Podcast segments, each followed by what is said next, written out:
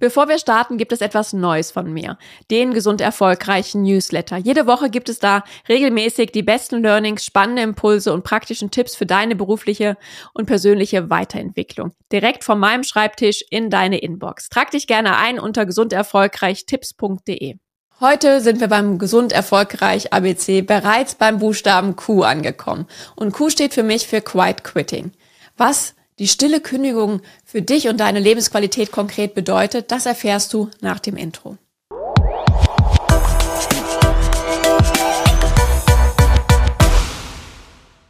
Hallo und herzlich willkommen zum Gesund Erfolgreich Podcast.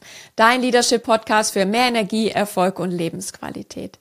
Ich bin Sarah Potempa und ich habe es mir zum Ziel gemacht, dich dabei zu unterstützen, gesund und erfolgreich zu sein, deine beruflichen und privaten Ziele zu erreichen ohne dich dabei selbst zu verlieren. Und genau das Leben zu führen, das genau zu dir passt.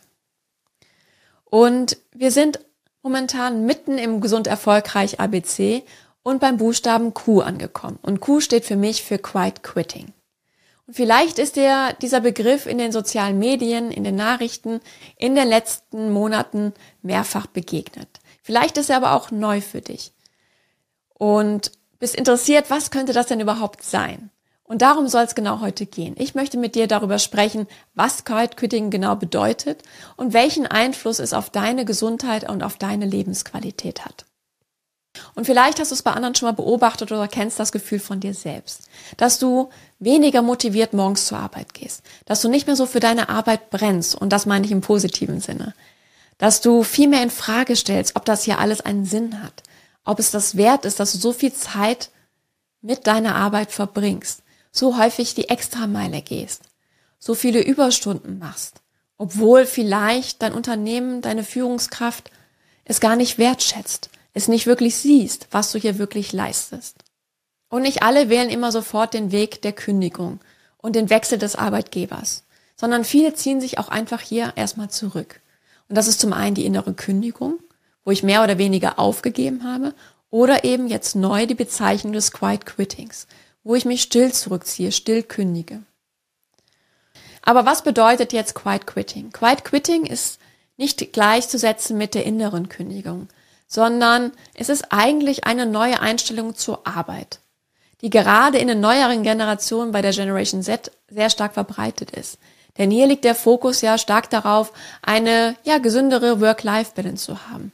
Sich nicht wie die Eltern, wie die Großeltern für den Job nur aufzureiben sondern auch viel mehr Zeit für Familie, Freunde und den eigenen Hobbys zu haben, zu reisen, das Leben zu genießen.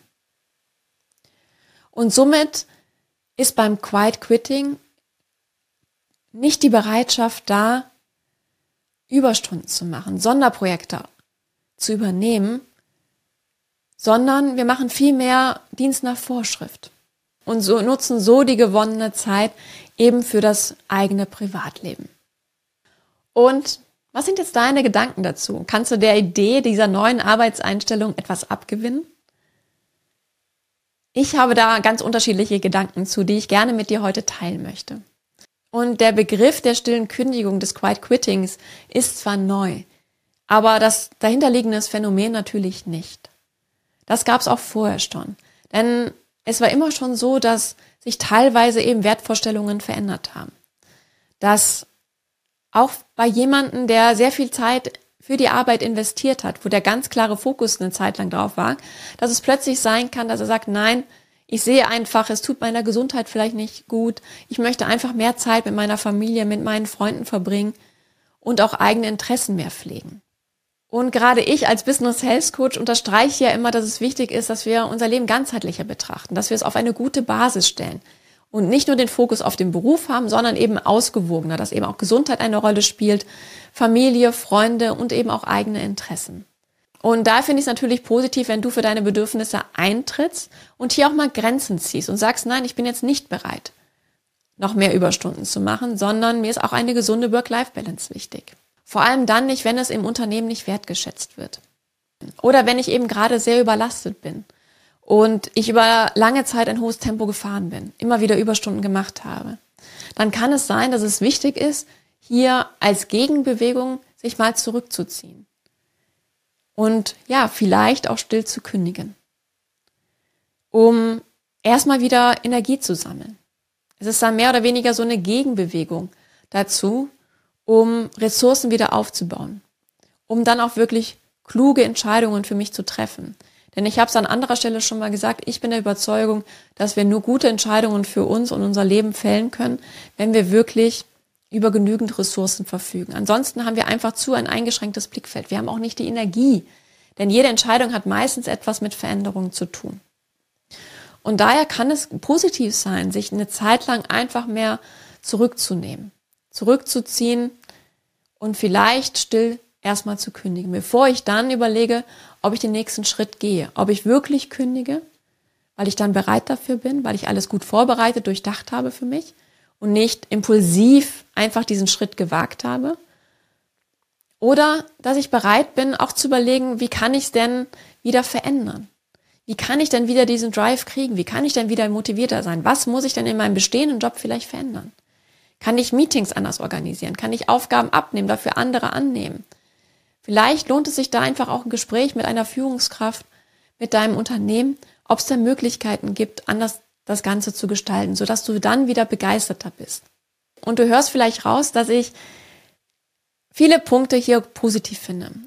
Aber ich möchte auch darauf hinweisen, dass ich glaube, dass das für mich eine Arbeitseinstellung oder ein Konzept ist, der für einen bestimmten Zeitraum gut für dich sein kann. Aber auf lange Sicht glaube ich, dass wir Sinn erleben möchten, dass wir einer erfüllenden Tätigkeit nachgehen wollen. Und somit es sich eher negativ auf unser Wohlbefinden, auf unsere mentale und körperliche Gesundheit auswirkt, wenn wir immer nur Dienst nach Vorschrift machen. Denn ich glaube, dass das wahnsinnig viel Energie kostet auf lange Sicht. Es kann kurzfristig uns Energie geben, weil wir einfach weniger Arbeitsbelastung haben, weniger Stress erleben. Aber auf lange Sicht glaube ich, ist, dass es wirklich aufreibend ist, sich immer wieder zu einer Arbeit zu schleppen, mehr oder weniger, die mir eigentlich keine Freude mehr begleitet, mit der ich eigentlich innerlich abgeschlossen habe. Und dass es sich somit auch negativ auf unsere Gesundheit auswirkt und auf unsere gesunde Work-Life-Balance.